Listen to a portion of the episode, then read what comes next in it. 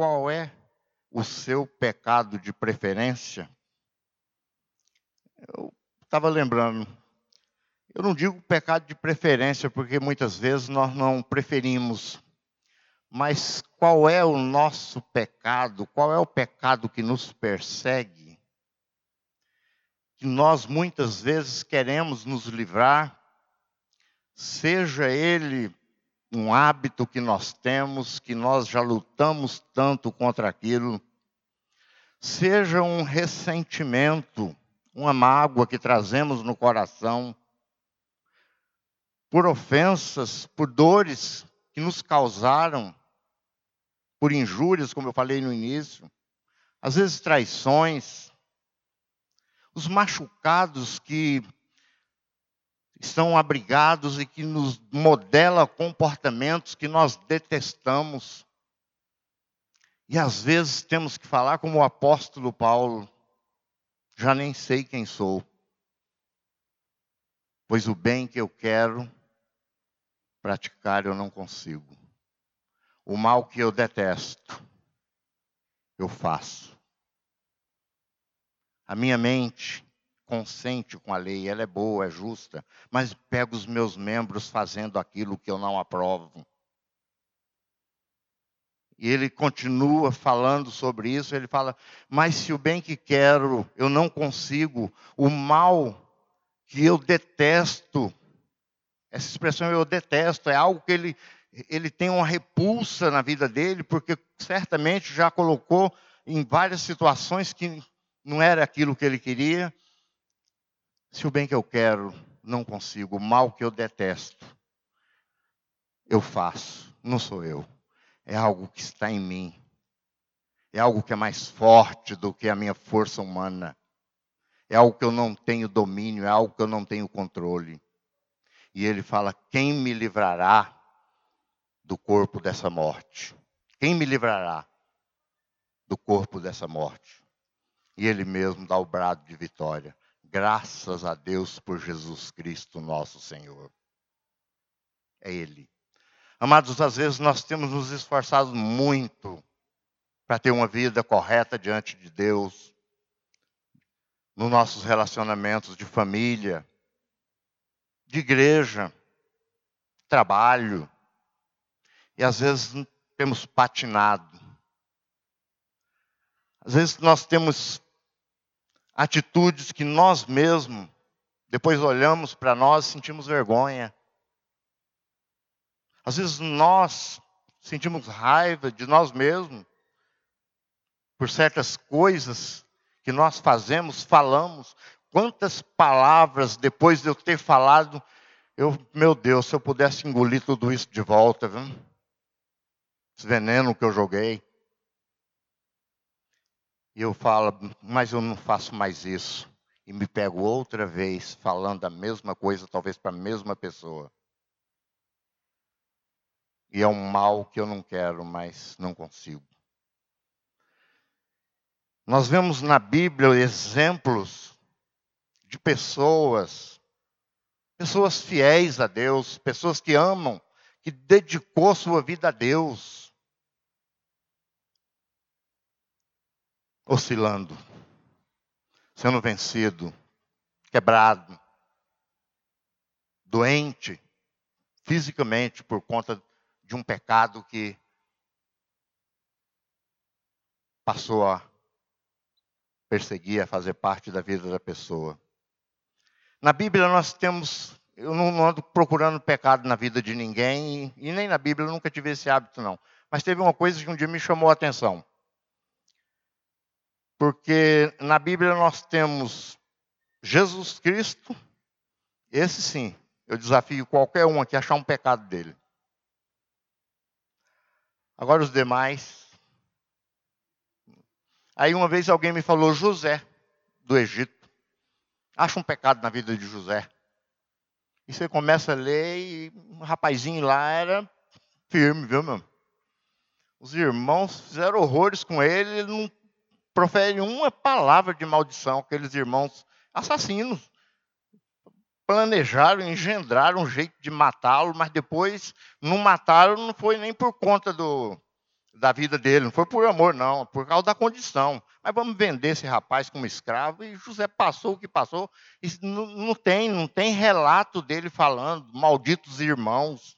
Olha os irmãos que Deus me deu. Não tem. Aí, mas chega um momento,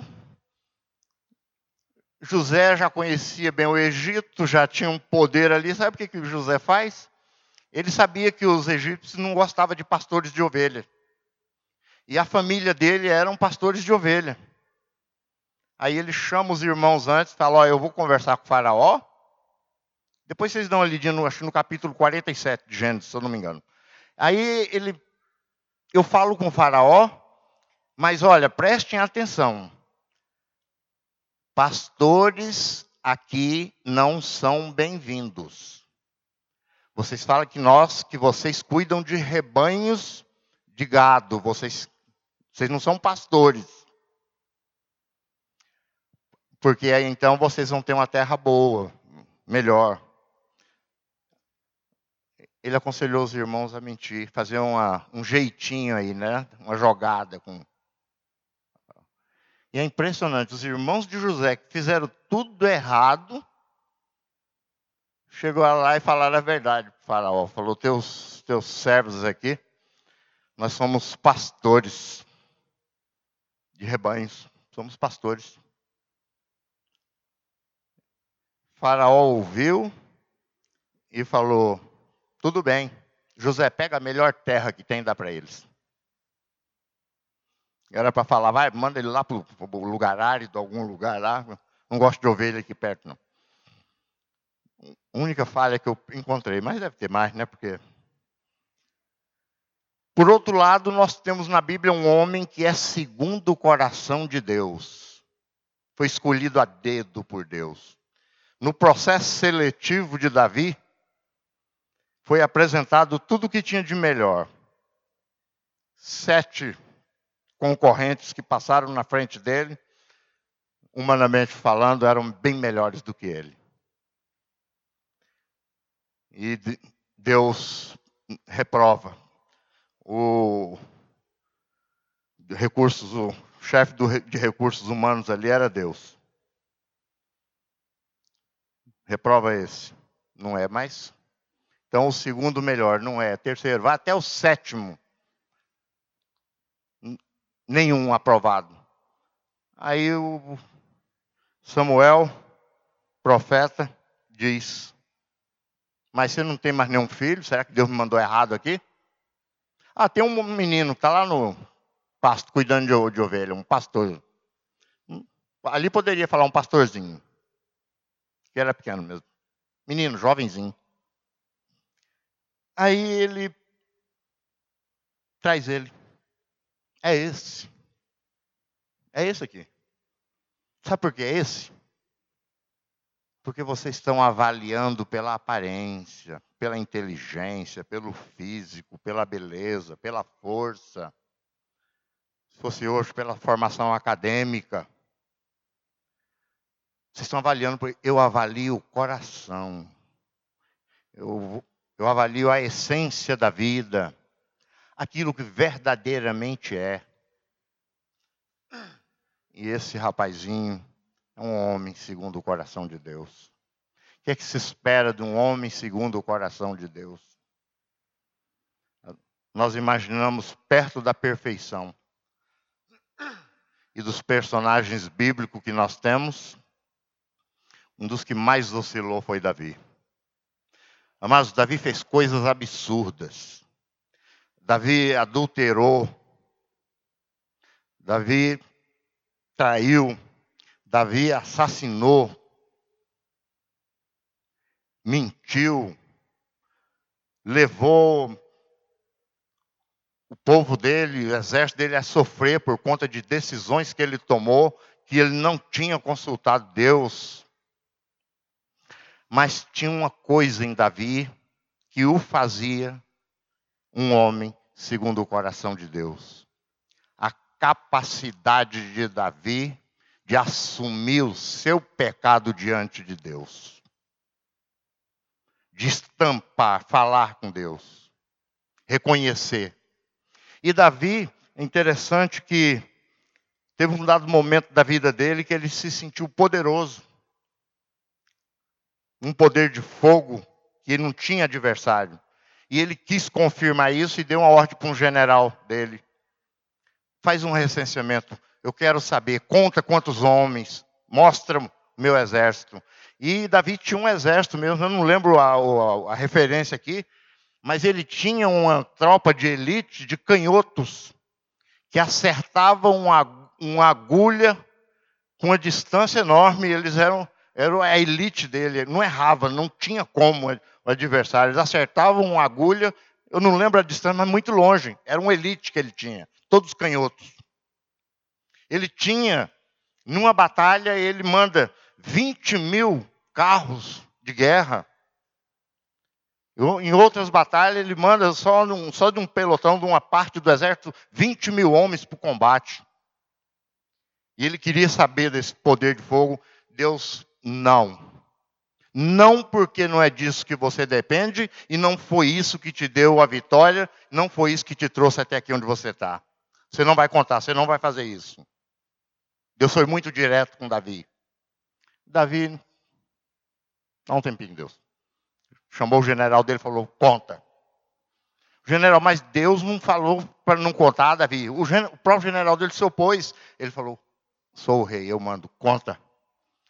Jo, Joabe foi, fez um recenseamento mais ou menos e ainda tentou enganar Davi. Não, deixou um, de contar alguns homens, deu uma, uma coisa menos, menos para ele mas o pecado estava feito, a desobediência de frente com Deus estava cometido. E é interessante que Deus chama Davi e fala: Ó, oh, Davi, eu não te falei para você não contar, não falei para você não fazer isso. E por que você fez? É, Senhor. É aquela hora que a gente fala: É, Senhor, eu sou fraco. Falando. Davi, Deus falou: Olha, Davi, agora eu vou ter que te castigar. Agora você tem uma consequência por causa disso. Mas eu vou te dar uma oportunidade. Você vai escolher o seu castigo. Olha como que Deus. Escolhe aí. Três anos de fome para todo o reino. E é fome mesmo, viu? Três meses na mão dos teus inimigos, que eram muitos, toda a volta dele ou três dias na minha espada. Não foi três dias na minha mão, não, três dias na minha espada. Davi pensou: qual vocês escolheriam?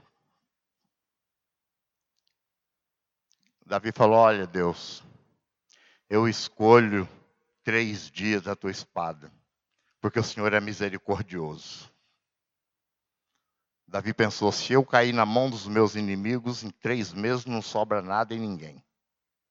Se Deus me entregar na mão deles, não vai valer nada esse poder de fogo que eu tenho. É zero. Três anos de fome, eu mato todo o povo. Mas eu fico com esses três dias na espada do Senhor. O Senhor falou: está feito o negócio. No primeiro dia morreram quase 70 mil homens do reino.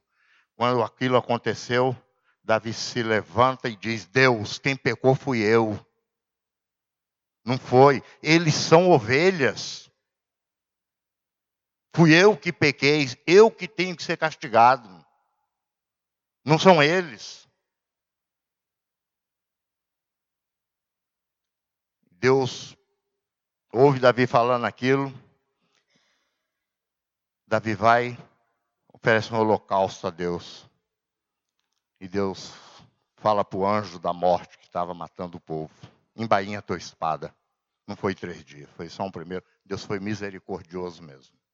Puxou para ele, ele falou: eles são apenas ovelhas. Eu pequei, fui eu que transgredi, fui eu que fiz o erro. Eu devo ser punido. Esse homem é um homem segundo o coração de Deus. E por que eu estou falando de Davi? Vamos dar uma lida. Pode passar o primeiro. Sempre que falar, dá um toque aí, ele Sobre tudo que se deve guardar, guarda o teu coração, porque dele procede as fontes da vida. Amados, é bom entender coração aqui, não cardia, órgão, mas a essência da vida, o centro, da onde nascem nossos comportamentos, da onde nascem nossas atitudes, da onde, de onde sai a nossa inteligência, de onde sai tudo que nós somos, a essência da vida, o ponto primeiro da vida. Dali surgem. É interessante que a Bíblia fala, a boca fala do que está cheio o coração. É isso?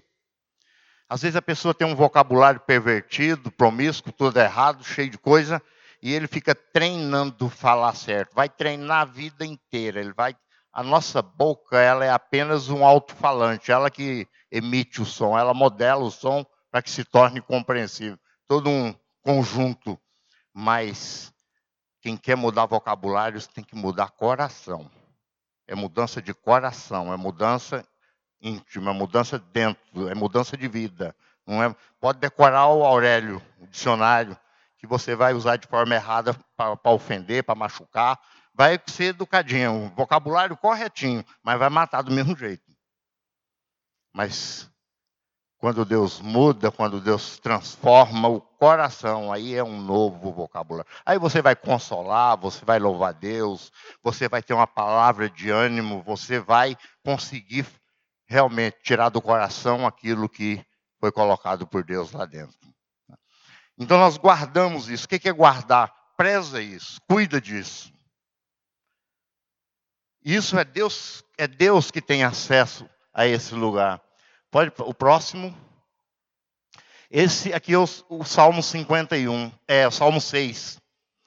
Até quando, Senhor? Isso aqui foi Davi que escreveu depois de um grave pecado que ele cometeu, inclusive de assassinato, traição, adultério. E ele continuou e ele diz: Até quando, Senhor? Até quando? Volta-te, Senhor, e livra-me Salva-me por causa do teu amor. Interessante, não é salva-me porque eu sou teu filho, sou teu servo, ele não salva-me porque ele reconhecia que nele não tinha o porquê de ser, mas salva-me por causa do teu amor, e é por isso que Deus nos salva. Estou exausto de tanto gemer, de tanto chorar, inundo de noite a minha cama, de lágrimas encharco o meu leito os meus olhos se consomem de tristeza. Nós não sabemos quanto tempo isso durou, mas não foi um dia ou dois. Até quando? Até quando? Quando nós usamos essa expressão é porque a coisa já caminhou muito tempo. E Davi, ele continua, ele vendo, passando por essa situação, ele pode continuar, por favor ele fala: Tem misericórdia de mim. Esse é o salmo que ele fez esse concerto com Deus. Foi quando Davi olhou para a vida dele e ele viu que oscilava demais. Uma vida que, ora, era tudo que Deus esperava dele, outra hora era tudo que Deus não esperava dele.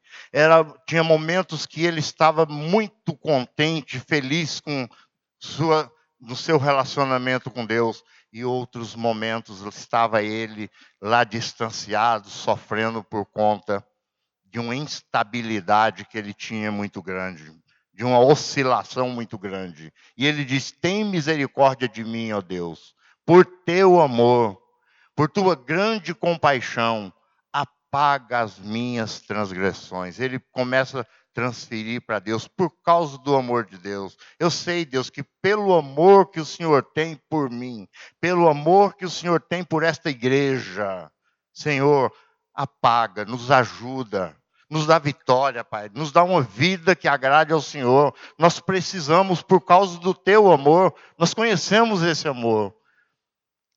Lava-me de toda a minha culpa, purifica-me do meu pecado, pois eu mesmo reconheço as minhas transgressões e o meu pecado sempre me persegue. Essa expressão, o meu pecado sempre me persegue, é aquilo que eu falei. é aquele pecado, é aquela coisa que nós queremos nos livrar, que nós e, e queremos deixar aquilo para trás. Amados, teve uma época, uma pessoa me fez um grande mal, um grande mal mesmo. E eu fiquei muito revoltado em primeiro lugar, uma mistura de raiva, de decepção. E eu orava, Deus, tira isso de mim. Deus, eu não quero sentir isso. Mas não tinha como eu me lembrar da situação e da pessoa e ter um outro sentimento que não fosse de tristeza, mágoa, raiva e aquele desejo de justiça própria na vida da pessoa. Sabe quando a gente deseja que aconteça alguma coisa mal? Já passou isso no meu coração. E eu falava, Deus, eu não posso ter isso, eu não quero ter isso. Mas eu sentia isso. Não tinha como eu falar, eu não estou sentindo, eu não, é, eu quero o bem para essa pessoa. Eu não conseguia mesmo desejar algo de bom para aquela pessoa, porque no meu, no meu entendimento, na minha avaliação, aquela pessoa não merecia. Gente, por que eu merecia ele não? Interessante, né? No que eu era melhor do que essa pessoa. Jesus morreu por quem? Só pelo Noé, por Noé, por aquela pessoa. Mas é algo que é mais forte do que nós. Nós temos que entender que nós lutamos com isso. O meu pecado sempre me persegue. Contra ti pequei e fiz o que tu reprovas, de modo que justa é a tua sentença e tens razão em condenar-me. Davi reconhece, ele fala: Deus, o senhor tem razão. É justa a tua sentença. Eu pequei. Mas ele fala: tem misericórdia, me livra disso. Senhor, é pela tua compaixão, é pelo teu amor, não é pela justiça, não é causa de, de não é juiz, não é condenação, é por causa da tua misericórdia. Eu sei que eu mereço, eu mereço ser condenado. Próximo.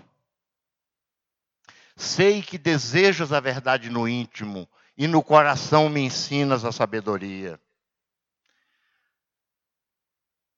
Purifica-me com esopo e ficarei puro. Lava-me e mais branco do que a neve serei. Faze-me ouvir de novo júbilo de alegria. Porque ele pede ouvir, Senhor, eu quero ouvir júbilos de alegria, porque a, os meus olhos estão sendo consumidos pela minha tristeza. Eu encharco o meu leito com lágrimas. Até quando, Senhor? E ele pede a Deus: Faze-me ouvir de novo júbilo de alegria. E é interessante aquela expressão: purifica-me com isopo. Esse sopo, não sei se alguém já leu alguma coisa, eu também não conhecia.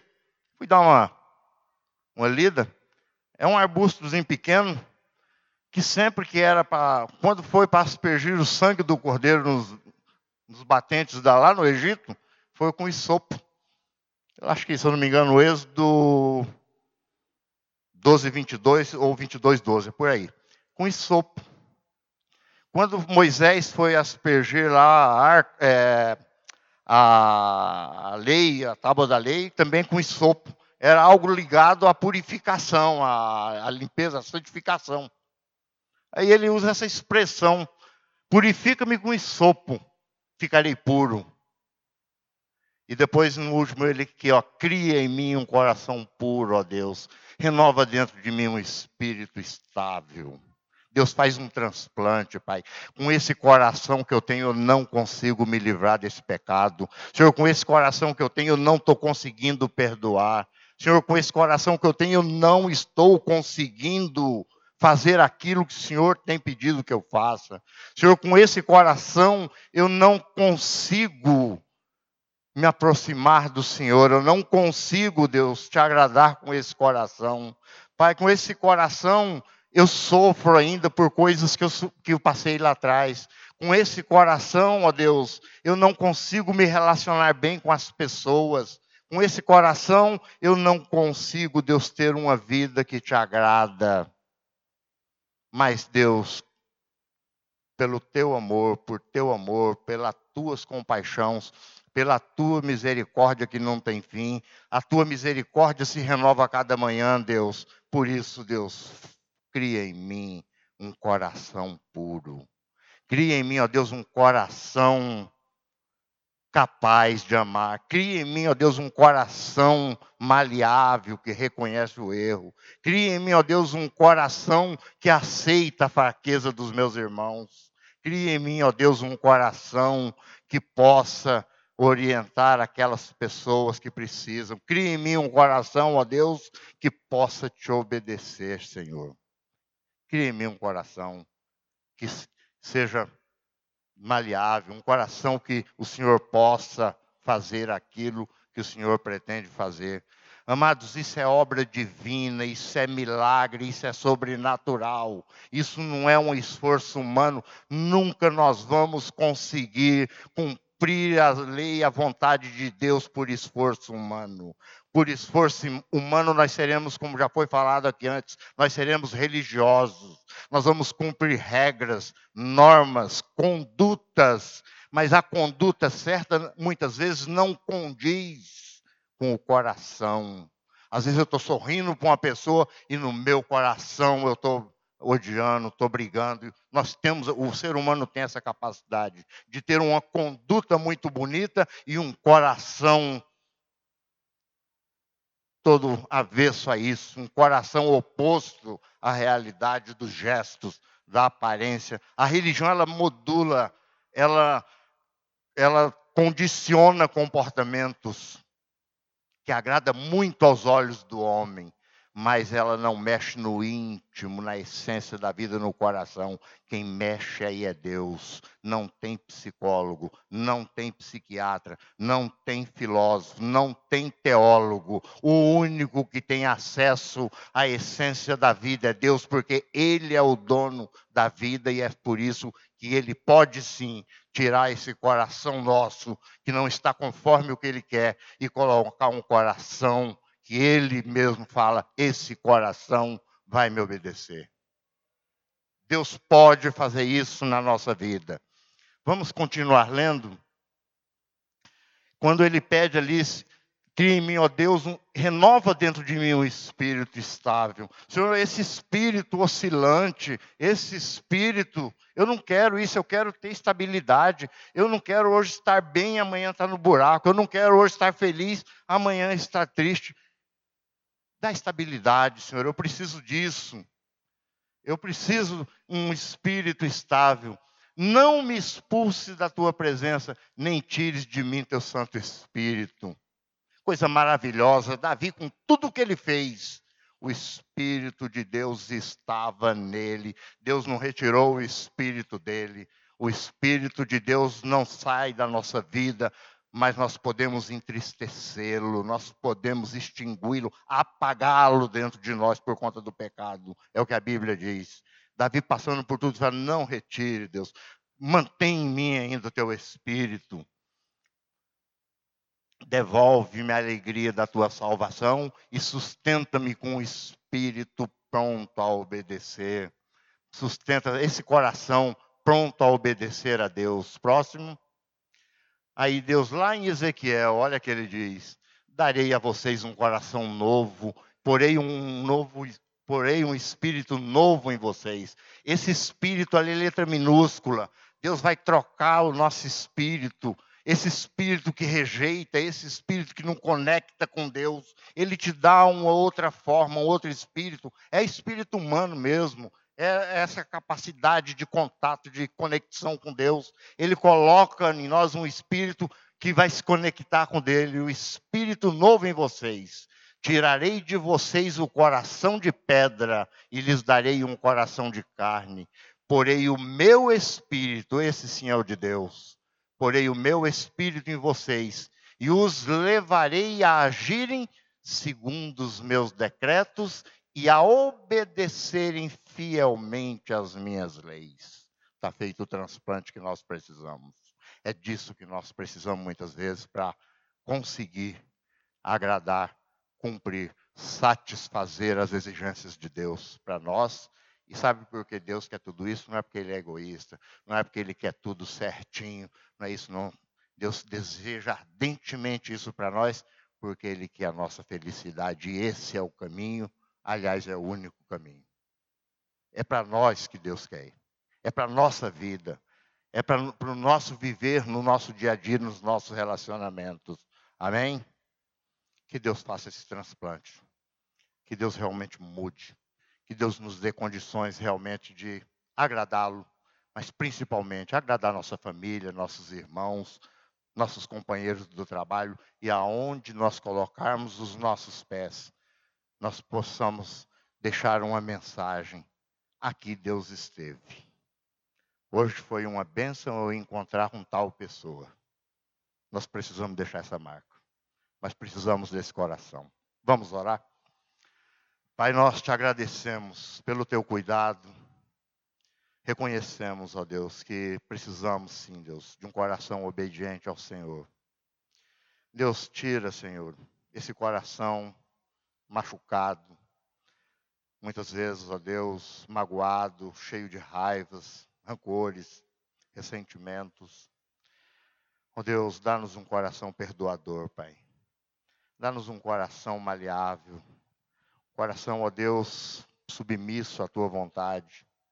Um coração, ó Deus, que tenha condições de te obedecer, de fazer aquilo que te agrada. Senhor, nós precisamos disso para vivermos bem, para sermos felizes. Cuida da tua igreja, Pai. Nós sabemos que é o que o Senhor tem de melhor aqui na terra. Por isso, Deus, eu te agradeço, principalmente pelo privilégio que tive de te conhecer e ser conhecido pelo Senhor. Senhor, faça milagre no meio do teu povo. Dá-nos vitória, Senhor, sobre o pecado. É disso que nós precisamos. Oramos a Ti em nome de Jesus. Amém, Senhor. Que Deus abençoe, amados.